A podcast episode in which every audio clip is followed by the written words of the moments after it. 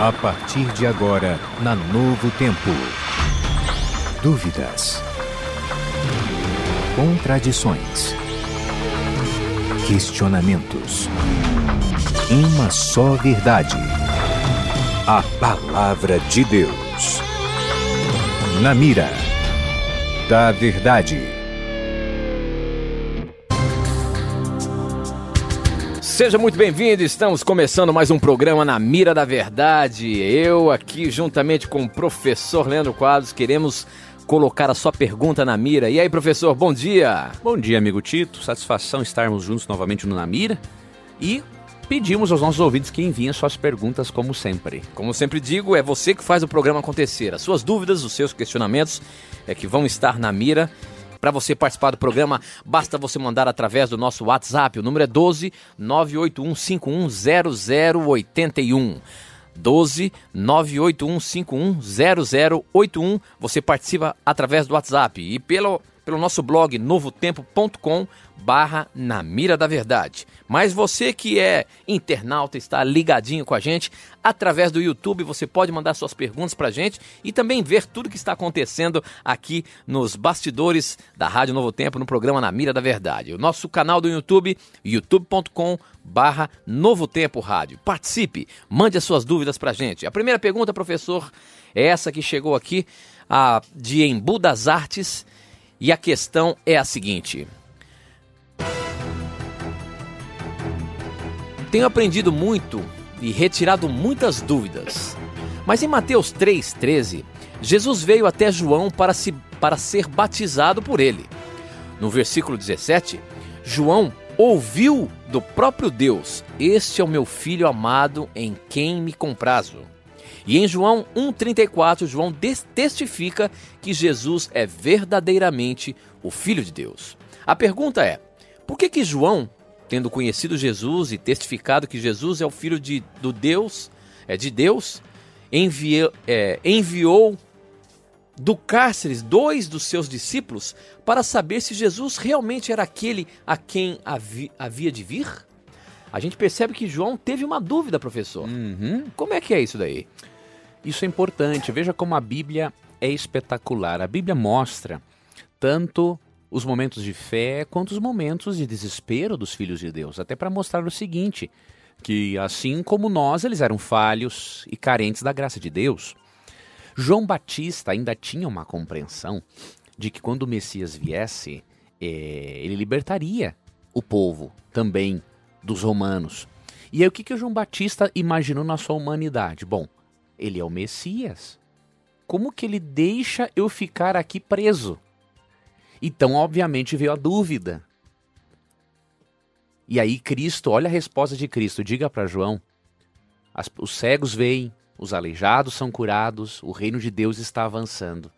E aí, obviamente, João entendeu o seguinte: que aquilo que João Batista achava que Cristo deveria fazer não era aquilo que Cristo deveria, na realidade, fazer. Deus iria ser glorificado por meio da morte de João Batista. Deus é, viu que aquele não era o momento para libertá-lo. E aí Deus, Cristo mostra para João Batista que o reino de Deus era muito mais amplo do que ele imaginava. Então, amigo ouvinte, a dúvida pairou na mente de João Batista, porque mesmo sendo um profeta, ele era um ser humano.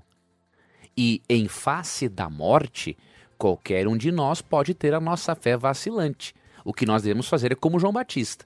No momento em que a fé querer vacilar, nos apegarmos novamente a Deus, porque foi isso que João Batista fez. Ok, professor, muito bem. A próxima pergunta aqui chegou pelo nosso YouTube. Pessoal que já está participando com a gente. A pergunta é de Carlos, ele é de Guarulhos. Um abraço a você, Carlos, que mandou sua pergunta para a gente. E ele pergunta o seguinte, professor. Meu nome é Carlos, sou de Guarulhos e baseado em Deuteronômio 34, 5 e 6, se Moisés foi ressuscitado, como a sua sepultura está entre nós até hoje? Existe sepultamento sem corpo? Veja, quando Deuteronômio foi escrito, você tem que analisar a questão. Deuteronômio foi escrito mais ou menos 1500 anos antes de Cristo. Então, quando Deuteronômio foi escrito, a sepultura estava ainda entre eles, não sabiam onde que era. Eles não sabiam onde é que era a sepultura. E outro detalhe, não se tem no Antigo Testamento para eles uma revelação da ressurreição de Moisés. Deus revela que Moisés foi ressuscitado no Novo Testamento, de forma clara, em Mateus 17, 1 a 3, quando Moisés aparece com Elias a Jesus no Monte da Transfiguração, e em Judas 1, 9. Então, meu irmão, leia o texto no seu contexto e você não vai perceber dificuldade Na alguma. verdade, a revelação então foi só só no Novo Testamento, a partir do Novo Testamento, né, professor? De forma mais clara. Então, óbvio que quando e quando o autor escreveu, até porque ele não tinha informação detalhada. Até né? porque no próprio texto diz que é, Deus o sepultou ali num vale que fica em frente da cidade de Bet Peor. Até hoje ninguém sabe onde ele foi sepultado. E aí foi escrito isso, né, há 1500 anos antes de Cristo. Então, é esse é o propósito do texto. Então não, não dá para usar esse texto para dizer assim, ah, Moisés não ressuscitou. Ou que ele está enterrado. É, está... não tem lógica alguma argumento. Muito bem, muito bem. Participe, mande suas dúvidas pra gente e juntos vamos aprender da palavra de Deus. E vamos colocar ele aqui, ó, professor Leandro Quadros na mira. Quero ver, meu amigo, a próxima pergunta. Ultimamente tem chegado bastante perguntas sobre esse esse personagem, professor. Melquisedeque. A pergunta do Silvio Rodrigues de Novo Hamburgo, Novo Hamburgo é a seguinte: Em Hebreus 7:10, Paulo fala dele, Melquisedeque, neste versículo e dá a entender que ele ainda vive. Ele seria um filho de Adão e Eva que não pecou? De onde ele vem? E outra, ah, o sogro de Moisés também diz que era sacerdote, como se ainda, como se ainda não existia as tribos e nem levitas. Gosto muito do programa e a minha dúvida é esta. Professor, a questão de Melquisedeque. E lá é dito também que Melquisedeque era um sacerdote, se naquela época nem havia ainda as tribos, nem os levitas que eram responsáveis ou sacerdotes, não é isso? Isso mesmo. Primeiro ponto, querido ouvinte, é muito importante termos em mente que a Bíblia não nos dá muitas informações sobre Melquisedeque. As poucas informações que temos se encontram, obviamente, em Gênesis 14, até vou ler aqui para nós né, o texto, Gênesis 14, 20, e temos algumas informações também sobre ele no livro de Hebreus, ali no capítulo 7. Agora, as poucas informações que temos sobre Melquisedeque são suficientes para nos mostrar que ele era um ser humano, pecador, como qualquer outro, não era nenhum ser sobrenatural. E aí, Gênesis 14, eu vou ler do verso 18 ao 20, diz assim: Melquisedeque, rei de Salém, trouxe pão e vinho era sacerdote do Deus Altíssimo. Abençoou ele a Abraão e disse: Bendito seja Abraão pelo Deus Altíssimo que possuis o céu e a terra. Os céus e a terra. E bendito seja o Deus Altíssimo que entregou os teus adversários nas tuas mãos. E de tudo lhe deu a Abraão o dízimo. Então, veja que coisa curiosa. Melquisedeque não se sabe a origem dele, né, a linhagem familiar dele, justamente por ele não ser israelita. Ele, não sabemos como, foi sim nomeado por Deus como sacerdote antes mesmo da existência do povo de Israel. E uma coisa curiosa que nós percebemos nesse texto, além de sacerdote, ele era rei de Salém, cidade que veio depois a tornar-se Jerusalém. Então, era um ser humano que Deus comissionou de uma forma que não sabemos como para ser sacerdote, ou seja, já se cultuava a Deus. E Melquisedeque fazia parte desse sistema de adoração ao verdadeiro Deus. E uma outra coisa importante nesse texto, além do sacerdócio, o princípio do dízimo já existia. Antes do povo de Israel. Então, esse texto já serve para mostrar. Isso cai por terra a, a, tese de que alguns têm colocado aí que, que o dízimo era só para os levitas. É ridículo. Isso que era só para os levitas é. e que hoje não precisa mais é, fazer uso do dízimo ou fazer a, né, é, nada a devolução o texto do dízimo. prova claramente que o sacerdócio, né, a adoração a Deus e a adoração por meio do dízimo já existiu. Então, As informações que temos são essas sobre Melquisedeque, não devemos conjecturar, porque nós realmente não temos base bíblica para dar maiores informações sobre esse personagem, né? Ok, professor, muito bem. Participe do programa, mande as suas dúvidas para a gente através do nosso WhatsApp, o número é 12 981510081, ou então pelo YouTube, youtube.com/barra Novo Tempo Rádio, participando e mandando as suas perguntas. Essa chegou pelo WhatsApp, quem mandou foi a Karina. Ela é de, de Vitória e a pergunta dela é a seguinte. Professor, tem uma confusão em minha cabeça toda vez que leio 2 Reis 2,15, que diz que o espírito de Elias repousou sobre Eliseu. Não entendo isso se se refere literalmente ao espírito de Elias, mas se ele foi levado por Deus, ele não morreu, então tampouco deixou seu espírito. E mesmo que fosse ou sofresse a morte, seu espírito, fôlego, voltaria para Deus. É sobre o Espírito Santo o relato desse texto? Eu não entendo bem. Olha, é o seguinte, é que o termo espírito na Bíblia ele é muito amplo, né? Então ele se refere a anjos, em Hebreus 1,14, se refere ao Espírito Santo, né? se refere a Deus, se refere ao fôlego de vida, e ali se refere ao caráter, né? E poder então, também? Fala, poder também. Porque olha só, na linguagem de hoje, professor, é, está claro aqui o que está dizendo. Olha, Leia para nós aí. 2,15, é, segunda Reis 2,15, na linguagem de hoje, diz o seguinte... É, os 50 profetas de Jericó viram isso e disseram: O poder de Elias está com Eliseu. Então foram encontrar-se com ele e ajoelharam-se diante dele. Maravilhosa o poder, tradução. O poder de Elias. O poder então, de, Elias. de, Elias. Ele vinha no espírito e poder de Elias. Né, com o mesmo caráter, com o mesmo estilo de missão, com a mesma pregação, com o mesmo poder. Né? Então, é, esse é o significado realmente do termo espírito nesse contexto. Então, quando ler, amigo ouvinte, o termo espírito, lembre-se que ele tem uma gama de significados. E o significado, para ser compreendido, tem que ser analisado à luz do contexto em que o verso está sendo utilizado. Muito bem, a próxima pergunta aqui do YouTube Vem lá de Sapucaia do Sul, William. William, olha só o que ele quer saber. Beber cerveja sem álcool é pecado, professor? Olha aí a pergunta interessante. Ah. Essa é uma questão, amigo ouvinte, muito pessoal e individual. Por que, que eu vou lhe dizer isso? É, eu não vejo. O que, que acontece? Hoje em dia existe as pessoas usando a chamada. o levedo de cerveja. Então, que às vezes nós escutamos o nome cerveja e já nos escandalizamos. Não, existe o levedo de cerveja, que é um produto que você adquire em lojas de produtos naturais e que tem ótimos benefícios para a saúde. Né? Então, em relação à cerveja sem álcool, isso é uma questão que cada um tem que avaliar por si mesmo. O que a gente tem que ter só um cuidado é em relação é aquele princípio bíblico, né? Eu até vou ver se encontro esse texto aqui. Vamos ver se eu me recordo dele. Eu acho que é 1 Tessalonicenses.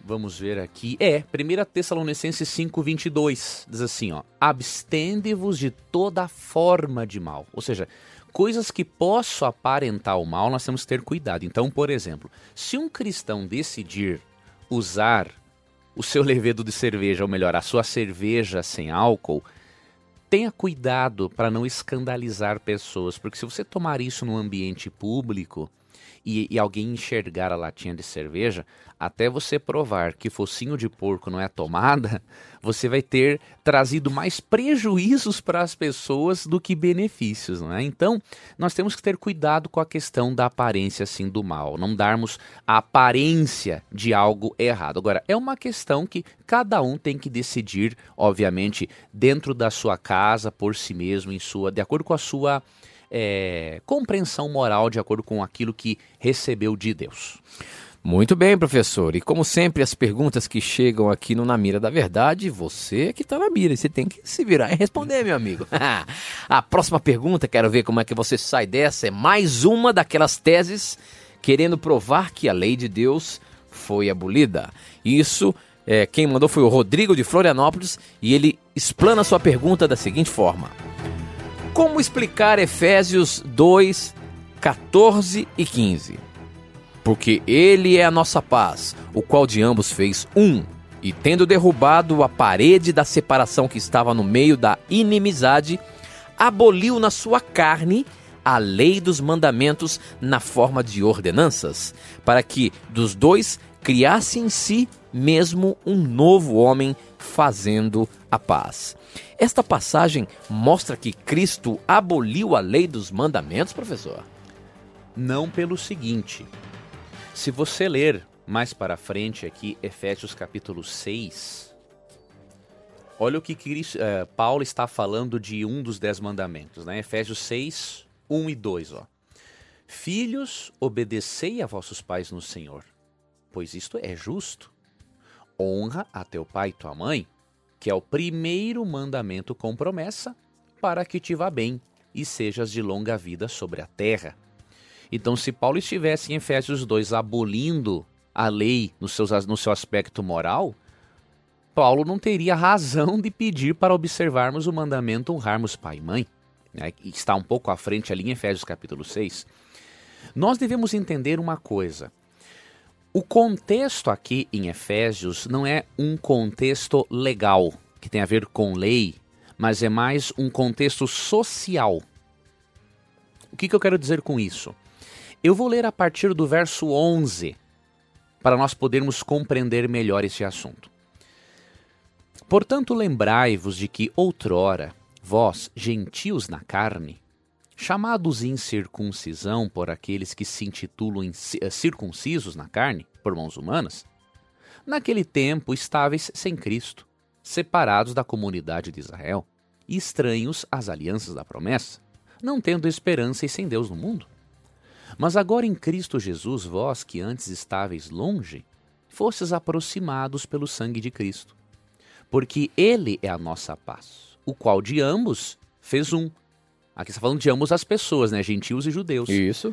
E tendo derrubado a parede da separação, que está no meio, a inimizade, aboliu na sua carne a lei dos mandamentos, na forma de ordenanças, para que dos dois criasse em si mesmo um novo homem, fazendo a paz, e reconciliasse ambos em um só corpo com Deus por intermédio da cruz. Veja, o contexto aqui não é legal é social. Então ele está falando o seguinte: que aquela inimizade que existia entre judeus e não judeus, aquela inimizade acabou pela cruz de Cristo. E por isso, aquele sistema de ordenanças rígidas que separava o povo judeu do não judeu, a cruz acabou com aquilo. E qual era a norma que tinha? O, o não judeu, Tito, uhum. ele não podia entrar no templo para adorar, ele ficava fora.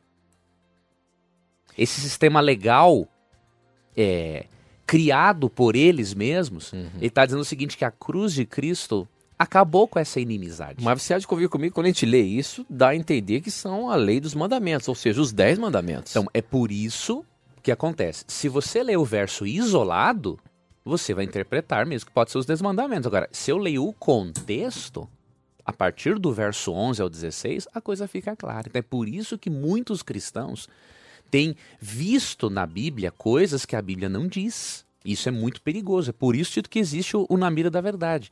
Nós queremos é contextualizar os textos bíblicos para os ouvintes entenderem.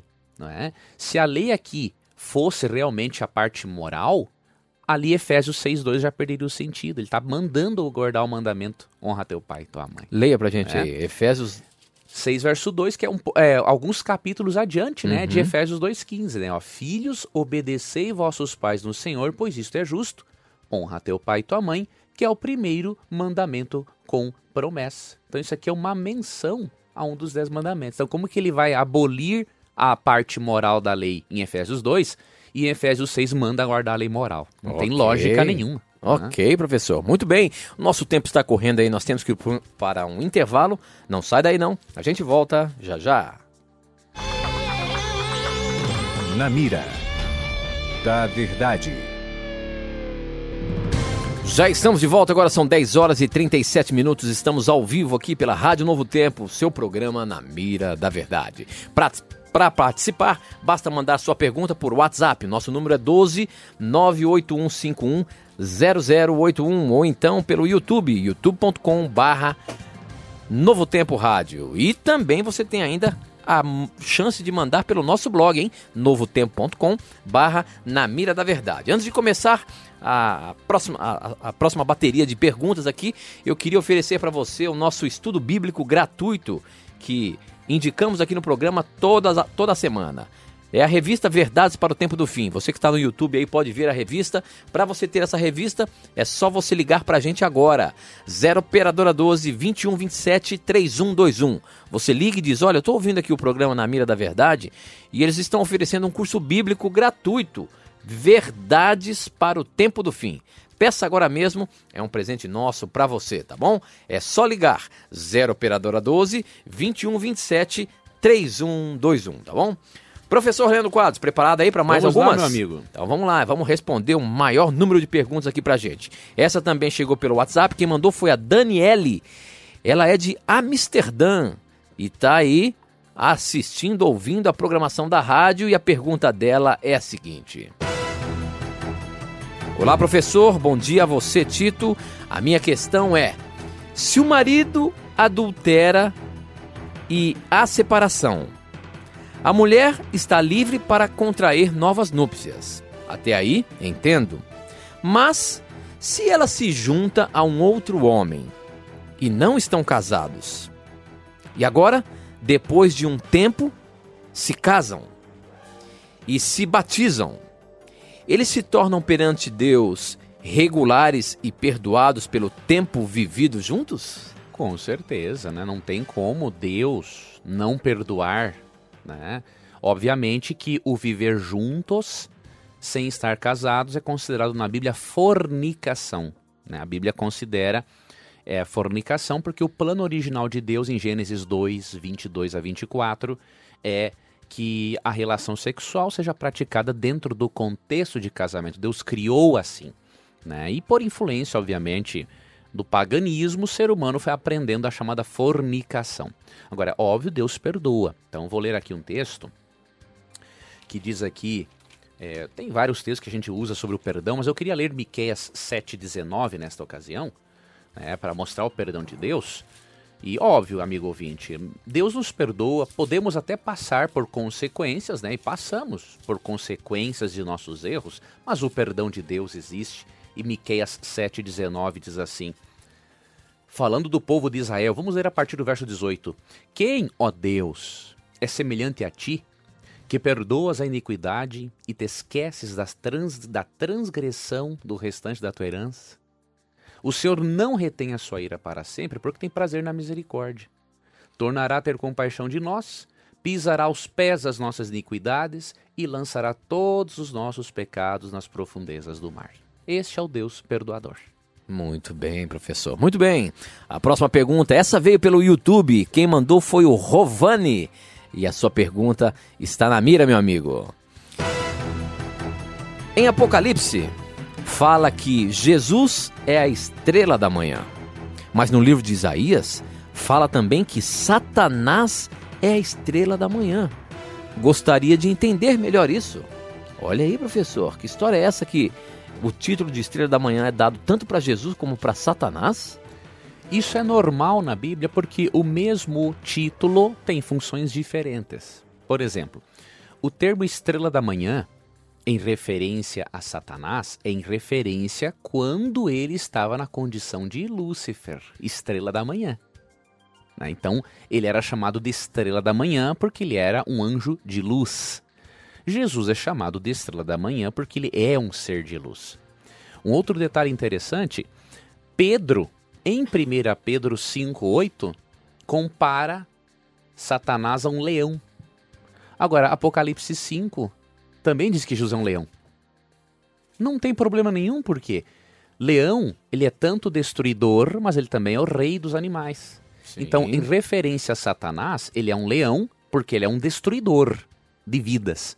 E em aplicação a Cristo, ele é chamado de leão da tribo de Judá em Apocalipse 5, porque ele é o rei dos reis e senhor dos senhores. Então, não há um problema do mesmo símbolo ser interpretado, ser usado para seres antagônicos, porque o símbolo possui significados diferentes. Ok, professor, muito bem.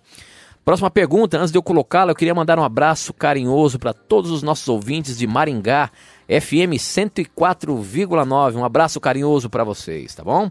A Daniela de Poço de Caldas faz a seguinte pergunta. Bom dia, sou Daniela e a minha pergunta é acerca do véu. Devemos ou não usá-lo? Em 1 Coríntios 11, versos 5 e 6, fala sobre essa doutrina deixada a nós. Por que não devemos usar o véu para nos apresentar em oração perante Deus ou de fato devemos usá-lo?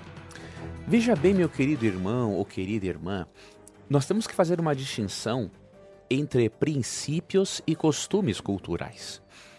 É, princípios sempre são dados de forma universal e eles são imutáveis. Por exemplo, é, você amar ao próximo. Isso é um princípio. Amar a Deus acima de todas as coisas é um princípio. Ele é dado de forma universal para todas as pessoas de todas as épocas. O véu, ele não é apresentado na Bíblia como um princípio em si, mas como um desdobramento de um princípio. E qual é o princípio por trás e que é eterno? Decoro. Na igreja de Corinto, se uma mulher não usasse véu naquela sociedade grega, ela era vista como uma prostituta. Então, o que, que então, Paulo se ela fez? não usasse. Se ela não usasse o véu. Paulo pediu para as irmãs daquela cultura usarem o véu para elas não serem uma pedra de tropeço para o evangelismo naquela cultura. Então, qual é o princípio? Decoro. Ou seja, ser vista e se porte de uma forma decente, que você não traga vergonha para o evangelho. Agora, a forma de o princípio se aplicar, ele muda. Por quê? Na sociedade de Corinto, no capítulo 11, percebemos que era vergonhoso para o homem usar cabelo comprido. Por quê? Os prostitutos cultuais usavam cabelo comprido. Então, Paulo não queria que eles se familiarizassem com aquilo. Agora, você vê no restante da Bíblia, era comum o homem usar o cabelo comprido. O judeu normalmente usava o cabelo até o ombro. E o nazireu, de acordo com o número 6, não cortava o cabelo em hipótese alguma como sinal da sua dedicação, da sua dependência a Deus e tudo mais. Então veja, o princípio ele é sempre eterno. Agora, a forma como o princípio se aplica muda. Por exemplo, na nossa sociedade hoje, quando uma mulher deixa de usar o véu ou corta o cabelo, isso é sinal de prostituição? Se a resposta fosse sim, as cristãs seriam obrigadas a não cortar o cabelo e a usar o véu, para não entrar em choque com a sociedade, para elas poderem dar um bom testemunho. Como na nossa sociedade, tanto cristã como prostituta pode usar um véu ou não, ou pode cortar o cabelo ou não, a forma como o princípio se aplica é diferente. Então nós temos que ter esse discernimento do espírito, né, para vermos que princípio é sempre universal. Costumes culturais variam com o tempo. É? Então nós temos que ter essa habilidade para analisarmos Tito, esses textos à luz também do contexto cultural em que eles foram escritos. Né? Ok, professor. Muito bem. Próxima pergunta, a Cida Marx quer saber. As sete pragas do Apocalipse, descrita no capítulo 16, serão de ordem local, ou seja, em um ponto específico da Terra, ou será de ordem universal? Essas pragas, quando acontecerem, onde estarão o povo de Deus? Os salvos em Cristo. Eles ainda estarão aqui na terra ou já estarão ou já terão sido arrebatados ao céu com Jesus? Primeiro ponto, quando nós lemos sobre as pragas do Apocalipse, nós percebemos que estas pragas, elas são os juízos finais de Deus sobre uma humanidade rebelde. Outro detalhe, nós não percebemos no, no, relato que todas as pragas cairão da mesma forma em todos os lugares. Por exemplo, você percebe aqui, ó, é, no verso 3, essa primeira praga aqui da água se transformando em sangue, esta aqui é universal. Né? Diz aqui que todo o mar, todas as águas se transformarão em sangue. É um protesto de Deus, um castigo de Deus sobre aqueles que têm matado os mártires, né? têm matado os cristãos. Ó, o quarto, a terceira praga, na verdade, eu mencionei o segundo flagelo, o segundo, segunda praga. A quarta praga também é dos rios e fontes, também é global. Aí você vai aqui para a quarta, na verdade, ó, sobre o Sol, também pega os habitantes do planeta Terra. A quinta praga é só sobre o trono da besta, lugar onde se localizará, onde se localiza o poder político e religioso que oprimiu o povo de Deus na Idade Média e oprimirá novamente. Né? O sexto flagelo. Também você vê aqui que não é de ordem é, é de ordem universal, mas também, também tem o seu aspecto local. Então você tem que depende de cada praga. Algumas pragas serão universais e outras locais. Então isso fica claro no contexto. Os filhos de Deus não terão sido arrebatados. Apocalipse 7, 13 e 14 mencionam que os filhos de Deus passarão pelo momento de grande tribulação antes do arrebatamento. Então a crença de que a igreja é arrebatada antes da tribulação, ela não é bíblica, amigo ouvinte. Agora você pode pensar, então quer dizer que a igreja vai sofrer as pragas? Não, pelo contrário. Mesmo que estejamos ainda neste mundo, porque as pragas serão, as pragas serão derramadas somente sobre os ímpios. O que, que diz aqui o Salmo 91, falando da proteção de Deus sobre os seus filhos? Vou ler aqui um versículo. Salmo 91, vamos ler aqui o verso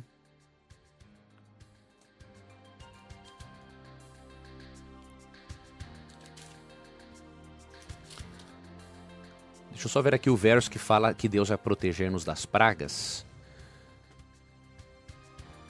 Isso no Salmo 91? É no Salmo 91. Verso 10. Nenhum mal te sucederá, praga nenhuma chegará à tua tenda. Então a promessa de Deus é nos proteger de doenças aqui nesse contexto, obviamente. E obviamente esse texto pode ser aplicado para dizer o seguinte: as pragas cairão sobre os rebeldes. Mesmo que os justos estejam aqui, as pragas não cairão sobre os justos, que terão sim a proteção do Espírito Santo, né? Por isso é bom ser fiel a Deus, né, professor? É bom ser fiel a Deus, amigo. Na meio em pior tempestade, Deus protege os seus Com filhos. Com certeza. Né? Muito bem. A próxima pergunta aqui chegou de. Deixa eu ver aqui pelo nosso WhatsApp. É, o Jefferson de Teresópolis quer saber o seguinte, professor. De acordo com Mateus 12, 47 a 50 e João 1, 11 12, nossos irmãos são aqueles que creem em Cristo como Senhor e Salvador e aqueles que fazem as vontades do Pai. Sendo assim, é errado chamar os amigos de outras denominações ou até mesmo ateus por esse nome, irmãos? Não pelo seguinte: nós somos irmãos em dois sentidos. Irmãos na fé, irmãos pela criação. É? Então nós podemos chamar qualquer pessoa de irmão. É óbvio que na fé, muitas vezes nós não somos irmãos, porque temos crenças muito distintas. Agora, se temos um denominador comum, estamos buscando a Cristo como Salvador e Senhor, mesmo que não tenhamos as mesmas doutrinas, somos irmãos. Né? E um ateu, eu chamo ateus irmãos porque, mesmo que eles não creiam em Deus, eu creio e tenho convicção de que eles foram criados por Deus. Então, nós somos irmãos pela criação. Não somos no aspecto religioso e espiritual, mas o somos pela criação. Então, devemos sim chamar as pessoas de irmãos.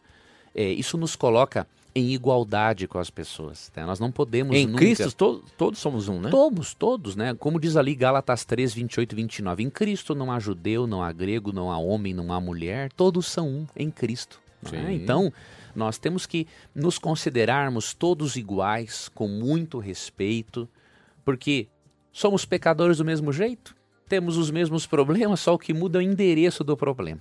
Né? Então, nós, por isso que aqui no Na Mira da Verdade, nós chamamos e sempre vamos chamar irmão evangélico de irmão, irmão católico de irmão, um espírita de irmão, o bandista de irmão, ateu de irmão, agnóstico de irmão, porque para nós todas as pessoas são iguais. Ok, professor, muito bem.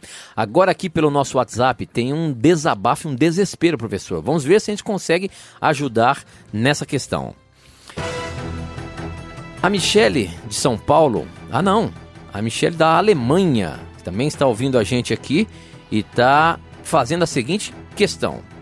Fiquei muito triste em saber por um artigo científico que quando praticamos relações sexuais, nós mulheres carregamos para sempre o DNA dos homens anteriores.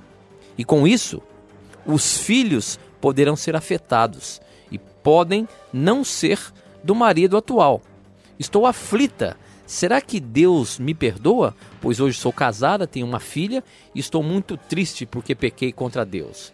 A dúvida dela é a seguinte: vamos supor que, é, não sei se esse é o caso dela, mas eu entendi o seguinte: se o DNA do homem nas relações sexuais fica na mulher, se a mulher teve vários homens, teve relações com vários homens, e um desses homens tem algum problema genético, isso pode afetar um filho ou uma filha dela depois de longo tempo ela ter casado com outro homem? Ó, primeiramente, eu tenho a impressão, minha irmã, que esse artigo é uma aberração, né? Porque eu não, eu desconheço isso.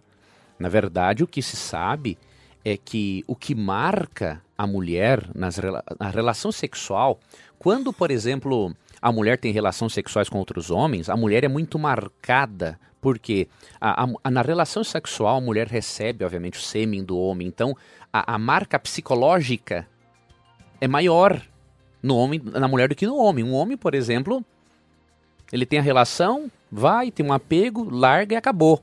O homem tem essa natureza pecaminosa assim. A mulher é mais marcada, mas é no aspecto emocional. Genético, eu desconheço uma informação. Né? Pelo que eu saiba, estou falando minha visão de leigo, né? Quando a mulher engravida de um homem, são apenas os cromossomos dela e daquele homem né? Os gametas ali da, daquele Sim. casal que está em funcionamento. Então, minha irmã, eu não, não, eu não, não consigo, no momento, levar a sério esse artigo científico que você leu. Eu desconheço, é, vou consultar, obviamente, algum biólogo que possa me esclarecer, médico, mas eu, a princípio, eu vejo como uma aberração esse artigo. Segundo ponto, obviamente, minha irmã, Deus perdoa. Veja bem, o nosso Criador, é um Deus amoroso que tem prazer em perdoar. Eu li agora há pouco um texto, não vou lê-lo de novo, vou ler um outro. É, leia Miqueias 7, 18 e 19 para você ver o quanto Deus é perdoador, o quanto Deus faz questão de dar a você uma segunda chance. E aí eu vou ler aqui agora um outro texto, para não repetirmos um texto sobre o perdão, que Salmo 103, 1 até o verso 4 eu vou ler para você ter esse espírito de gratidão pela resposta bíblica que Deus vai lhe dar agora em relação ao perdão. Davi, que foi um grande pecador, disse o seguinte: Bendize, ó minha alma, ao Senhor, e tudo o que há em mim, bendiga ao seu santo nome. Bendize, ó minha alma, ao Senhor, e não te esqueças de nenhum só dos seus benefícios. Ele é quem perdoa todas as tuas iniquidades quem sara todas as tuas enfermidades. Veja, Deus não perdoa pela metade. Deus não perdoa um pouco. Uhum. Ele perdoa todas as iniquidades. Então, minha irmã, desconsidere o seu passado. O nosso Criador já lhe deu um novo recomeço. Siga sua vida adiante. E olha, não dê atenção para esse artigo. Se algum irmão que é biólogo ou médico né, me esclarecer que esse artigo tem alguma validade, não é? mesmo assim o perdão de Deus supera isso. Agora, a princípio eu não vejo é, credibilidade, credibilidade nesse artigo, não. Com certeza. Ok, professor. Muito bem. Queria mandar um, um abraço aí para o Reinaldo de Bocaiúva, que está escrevendo para a gente, fazendo uma pergunta aqui. Mas, Reinaldo, a sua pergunta foi postada ontem no blog com respeito aos escravos. Entre lá, acesse lá nosso blog novotempo.com barra na mira da verdade. A próxima pergunta é do Roberto Ferreira e ele diz o seguinte: Em Gênesis 7, 21 a 23, diz que todo ser vivente morreu, inclusive os nefilins. Como se explica os seus descendentes em Números 13 e 33? Números 13 e 33 está falando dos gigantes, professor. E a gente sabe que os nefilins eram, eram gigantes. E até existe uma dúvida de que esses nefilins eram uma raça criada entre anjos caídos e seres humanos, o que a Bíblia não não mostra que é assim. Não apoia, né? Não apoia. Agora, e essa e essa hipótese que depois do dilúvio ainda eles tiveram a, a sua raça aí preservada? Veja, isso aí, querido ouvinte, não deveria ser uma surpresa para nós, pelo seguinte: os seres humanos no início do mundo eles eram muito altos. Então o que aconteceu? Com o aumento do pecado e da corrupção da nossa natureza, começaram a haver as diferenças de tamanhos. Hoje, vamos dar um exemplo hoje. Hoje não existem pessoas de 2 metros de altura? Mais de 2 metros? Mais de 2 metros? Uhum. Então, naquela época de números é a mesma coisa. Existiam pessoas maiores do que outras. Isso não quer dizer que eram seres aberrantes ou sobrenaturais. Simplesmente aqueles, aqueles seres humanos não experimentaram no mesmo grau a corrupção da degeneração humana. Né? Então hoje tem pessoas mais altas do que outras, e naquela época também aconteceu a mesma coisa em números. Antes, quando Deus criou Adão, aí sim, todos tinham enorme estatura, vigor fora do normal que a gente pode imaginar. Que a gente conhece, né? né? A gente não tem como saber. Agora, obviamente que é mais do que natural que após a corrupção da natureza humana, após o pecado, tem umas diferenças de tamanho, sem indicar nada de sobrenaturalidade nisso, né? Ok, professor. Com essa nós encerramos mais um Na Mira da Verdade. Aqui o nosso tempo já estourou. Quero te agradecer mais uma vez pelas suas respostas Obrigado, e agradecer a você ouvinte que fez o programa acontecer. As suas dúvidas, os seus questionamentos estiveram na mira da verdade. E lembre-se, sempre que você tiver a coragem de perguntar, a Bíblia terá coragem de lhe responder. E nós agradecemos a vocês outra vez aqui conosco e na próxima terça-feira, se Deus quiser, de volta na mira da verdade. Obrigado, Veríssimo. Um abraço. Na mira da verdade.